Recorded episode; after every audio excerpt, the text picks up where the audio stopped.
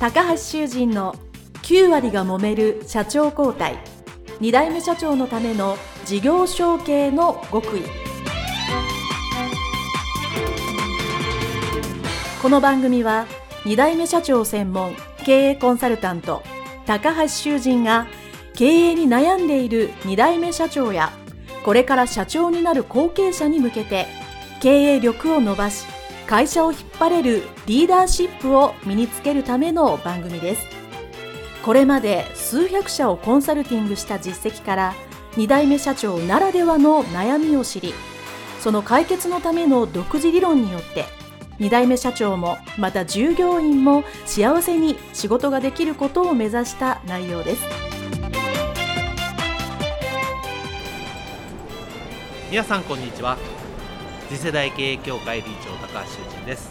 本日は株式会社北端中井俊文社長をお迎えしての僕はグランフロント大阪のオープンスペースでインタビューをさせていただきたいと思います、えー、中井社長よろしくお願いいたします。よろしくお願いいたします、えー、私と中井社長はですね青年会議所の石油エネルギー部会という部会がかつてありまして そこでご一緒させていただいたということで非常に北海道の稚内ですねわざわざ大阪に今日来ていただきましたので せっかくですからインタビューをさせていただきたいと思いますので、えまずはですね株式会社北端と中井社長自身の自己紹介を簡単によろしくお願いいたします。はい私株式会社北端代表取締役の社長中井俊文でございます。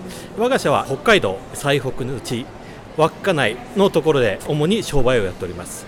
商売内容はプロパンガスガソリンスタンド灯油配達。設備関係の工事などとあとお米販売などを行っております。すごい多岐に及んでますね。もう稚内でね。かなり広くお仕事をされているということで稚内に行かれた方はですねぜひ北端を チェックしていただければいいんじゃないかなと思っておりますが株式会社北端さんは創業何年目ぐらいなんですか、えーと、今年で77年ですね。77年、はい、ということはえー、中井社長は3代代目でになります。すごいそうそうおじい様が創業されたということで一番最初は何から始められたかご存知ですか、えーと、もともと私の祖父が戦地から帰ってきて、はい、石炭の販売をやっておりまして、はい。えー、国で石炭鉱団というのがあったんですよ。はいはいはい、えー、国の管轄の鉱団ありました。ありました。それで GHQ が気に入ってきてはい明日から解散って言われましたで解散と言ったけどでももう在庫在庫がありますよね石炭。そうですでそれは GHQ は何もせずに帰ったんです、ね、そうです。ね。ああでおじい様がこれはまあしょうがないと。しょうがないということで。残しといてもね世のためにならないということで、それを元手に会社を創業して、まあ、当時、その稚内でも5か所同時にありましたんで、はい、えー、そういったことはいろいろありまして最初に石炭の販売を始めたっていうごいですね。当時稚内、まあ、特に北海道なんですが冬の燃料が主に石炭ということでございまして、うんうんね、ストーブあと風呂釜等々はやはりこう石炭がメインだったんで、うん、まあ、その点生活に密着した商売ということでうちの方は長い間でやっております。おすごいですね。でそこからまあ徐々に、まあ、お父様が引き継がれて今のようにこう業態というかねさまざまなことを拡大されてきたということなんですけどこの中井社長のまあ幼少期をお聞きしたいんですが当然そのもう会社が経営されてるということはある程度年齢がいったら分かってくるんですね、まあ、小学校ぐらい低学校でやったらそうするとこれ大体このインタビューでも2パターンに分かれるんですけど年海とお前はあの会社継ぐんだぞと。コンコンと言われた人と全く言われてない人ですね。分かれるんですけど中井社長はどちら側ですか？私は、まあ、私の祖父にもう常に言われてました。会社を継ぐための長男だと。あのおじい様もしくはおばあ様からコンコンと言われてる人も多いですね、うん、まあ、特にうちの祖父はもう長男が継ぐべきだと。いうふうに私のもう幼稚園の時から言っておりまして。もう必ずお正月とかお祭りでお小遣いくれる時は将来はお前が継げと。この会社を継ぐんだぞと。毎年毎年言われてました。そしたらもう洗脳教育ですね。そうですね。まあ死ぬまで言ってますね なるほど、まあ、小さい頃はそうかなと多分思ってたと思うんですよね。あ分かったと、えー、おじいちゃんが言ってるしじゃあ僕も大人になったらこの会社継ごうと大きくして頑張ろうと思ってたと思うんですがある程度年齢に行くと、まあ、それこそ中学校とか高校生ぐらいになるとやっぱり自分のやりたい夢って出てくると思うんですよ。そうだからでこのまま継ぐのかそれともなんか違う夢があったりするんですけどなんか他になりたい夢って当時どんなのがありましそうですね。中学校、高校というのはあんまりその遊んでばかりだったんで 大してそういうことは思ったことないんです正直言いまして、はい。まあ、ただやはり高校卒業しまして大学行くのか専門学校行くのかっていう、まあ、悩んだ時期がまあ23か月あったのかな。たはい、勉強は基本的に嫌いだったんで、うん。まあ、そのまま就職しようということではい、でうちの親父に、まあ、ちょっと就職してえからちょっと紹介するやっつったら、うん。東京の会社を紹介していただきまして、はい。そのまま東京に5年半えー就職しました。えー、すごいですね、えーその就職した会社が今と同じプロパン会社だったんで、えー、そうなんですね、えーそういったところで、まあ、基礎プロパン会社の技術的なことを学んできました。うーんすごいです。じゃあ5年間はじゃあええー、とそのプロパン会社でその技術的っていうかなんかそういうこう現場的な、えー現場ですね。常に現場にいてうん。まあ極端なこと言えばガスの配送とか検診とか集金とか。ああそういう、うん。本当に基本的なところから。そうです。あと支払い悪いお客の取り立てとか やっておりました。取り立て。えー、すごいですね。で、まあ、それで5年半5年半。ぐらいやられてでまあ多分5年半ってことはそこで自分の会社北丹さんに戻られると思うんですけどそのサラリーマン時代で5年半でなんか良かったなとも思い出ってどんなんがありますか？そうですね。稚内って田舎なんでやはり都市部に憧れるんですよ。一度東京に住んでみたい。稚内から東京はまあ失礼ながらだいぶ都会に出てきた感があるとかなり都会です。まあですからこうテレビの見てるとこにとりあえず行ってみたいなと。あでうん当時フジテレビができたばっかりなんであの丸いそうお台場に。まあそういうとこ行ったり東京タワー行ったりテレビに出てるととりあえず行ってみたい。ただそれだけ だったんですね。なるほど、まあ、お仕事的にはその5年半でいいことも悪いこともあったと思うんですけどトータルとしてはそうサラリーマンとして、うんまあ、充実した5年半だったんでしょうか。サラリーマンとしてはすごく楽しかったですよ私正直言って。そうなんですか、ええ。使われてる身だったんで何も考えずにやってたんで じゃあその5年半ぐらい経ってじゃあいよいよそれを会社に戻ってくるということなんですけどそれはなんかどんなきっかけがあったんでしょうか？うちの祖父が死んで1年2年ぐらいかな。で、えーその時にまあ会社の株が来たっていうのもありましてで、はい。まあうちの祖母もまあ弱ってきてると。当時85ぐらいかななってたんでもう。これですね、う、うん、まあそういうのもありまして、まあ、戻るっていうことで戻ったっていうのが実情ですそうですか。じゃあまあご自身である程度納得してまあ戻られそうですっていうもともと大前提で東京には一生いるつもりはなかったんで、うんうんそうです。まあ今は正直東京は住むとこじゃないなっていうのはありますんでね。確かにそうですね。はい。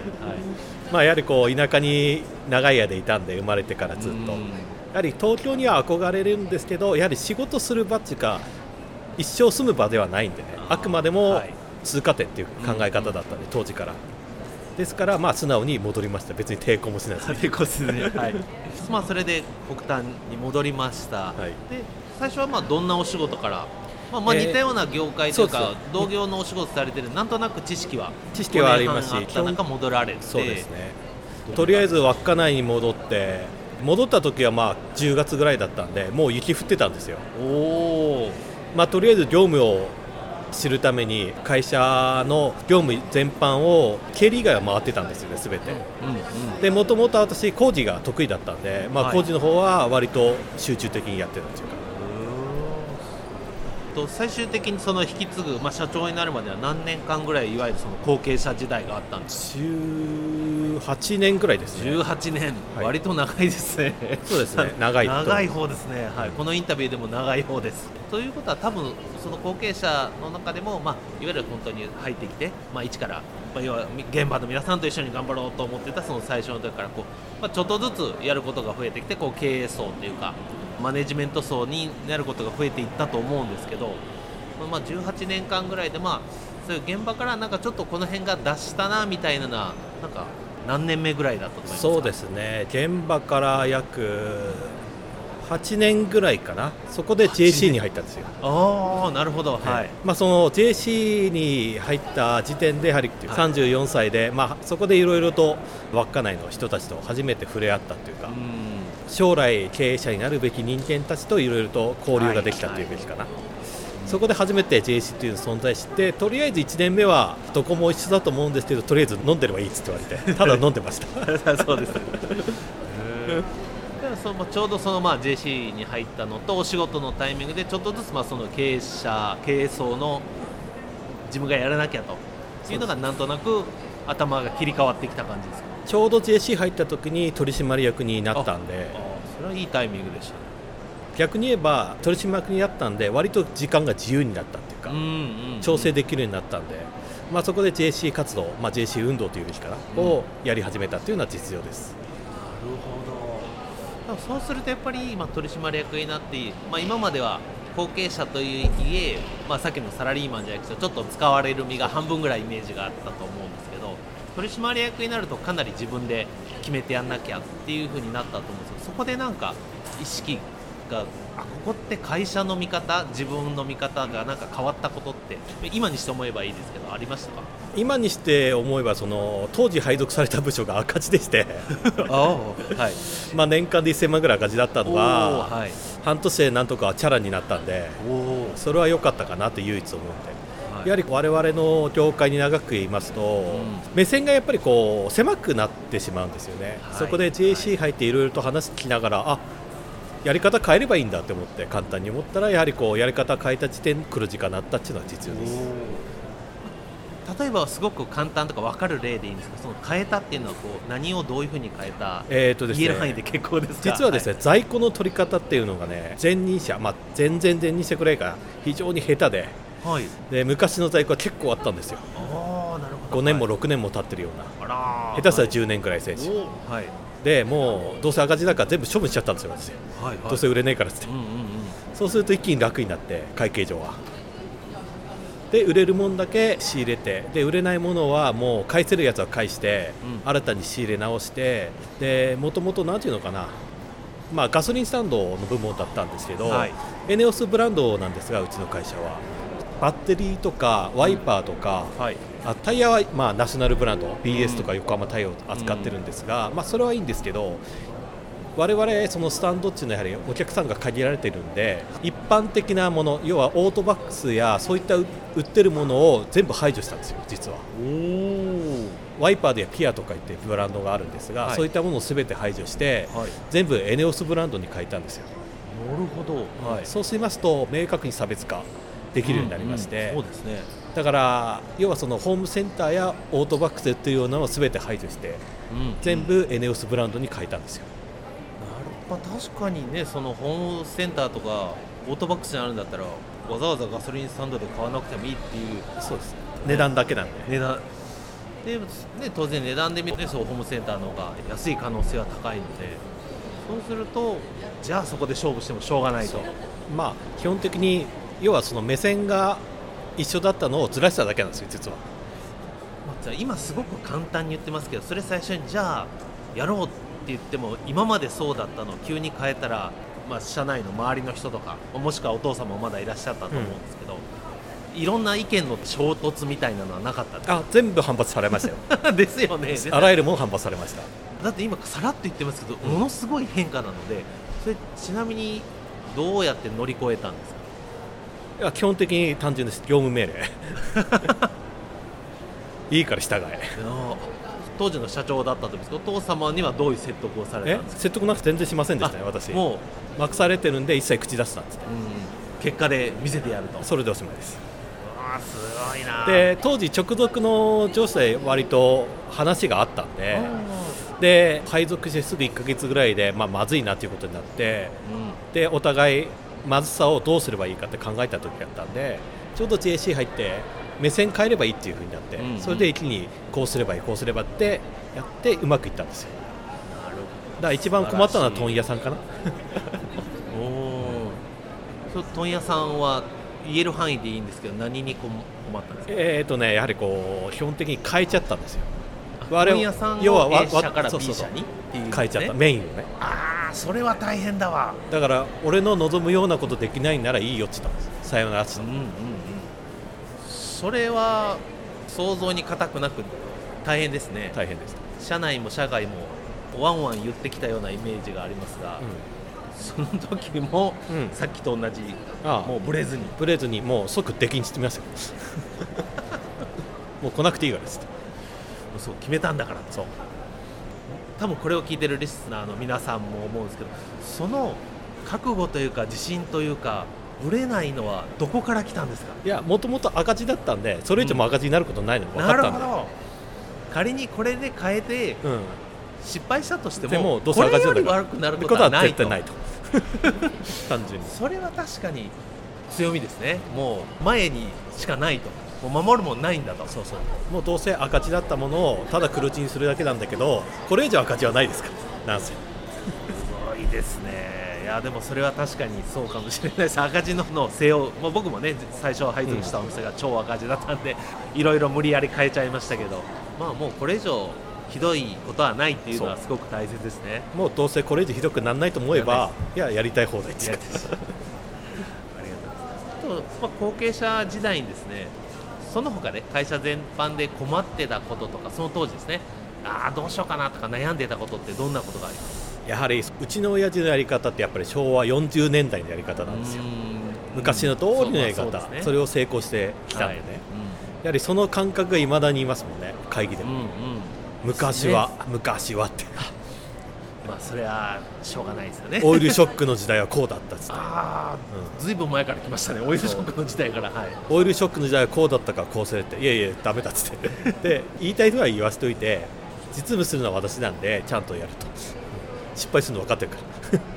確かに、それでもその時にまあもちろんその話をしたまあその直後のその場でまあ今の話は置いといてこうしろっていうと角が立つじゃないですかあの会議でそういうふうに言うけど結局実務の方では一切やらないと。あ なるほど。その場ではい。ってして、実際の実務は実務でそうそうそう。指示を細かく細かく明確にしていくと。それもすごいな。なかなかできそうでできないですよね。まあその割と規模は大きくはないんで稚内ではそれなりの規模だったんで、はい。まあうるさいんでいろいろとね。だからいろんな当て職つけてやって。そういうのもあったんですよ当時。あと後継者時代ですね。もう一つぐらい聞くと思うのはそのもうお仕事はすごく頑張られたと思うんですけどそれ以外でこうなんかあの当時やっぱ自分が将来経営者っていうか社長になるのになんかこういうことをすごく頑張ってたとか勉強してたとかこういうのをやったっていうのはありますか？当時はそのサラリーマン時代ってやっぱりサラリーマンあくまでうんもその勉強するってことはないんですよ。うんないですね。何も考えなくていいですから、うん。極端なこと言ううんうんうんただやっぱりこう役員になるとそうもいかないんではい。そこでどうすればいいかと。やっぱりそういうのを考えるともっと早く JC 入ってた方が良かったかなって。まあ、実はその人との交流ってやはり JC ではなければできないってわけじゃないんですけど、うん。やはり JC に入ると交流がやっぱりかなりほぼ毎日誰かに電話しているとか、うん。そういった交流がやっぱりいろいろ出てくるんで、まあ、人とお話しすることによって、えーいろんなアイデアも出てくるんですよそうですね。はい。だからもっと JC、まあ、青年会長入ってればよかったかなって。うん。まあ、確かにね同じ年代でで立場も近しい人とねこうやっぱりしかも業種が違うので同じ業種の人だとちょっと喋りづらいところも 異業種だとね喋りやすいっていうのはすごくいいところですよね。はい。ありがとうございます、えー社長になられてからの話はまた後半でお聞きしますので、まずはですね後継者時代のお話をお聞きいたしました、えー株式会社北端高井俊海社長でございました。どうもありがとうございました。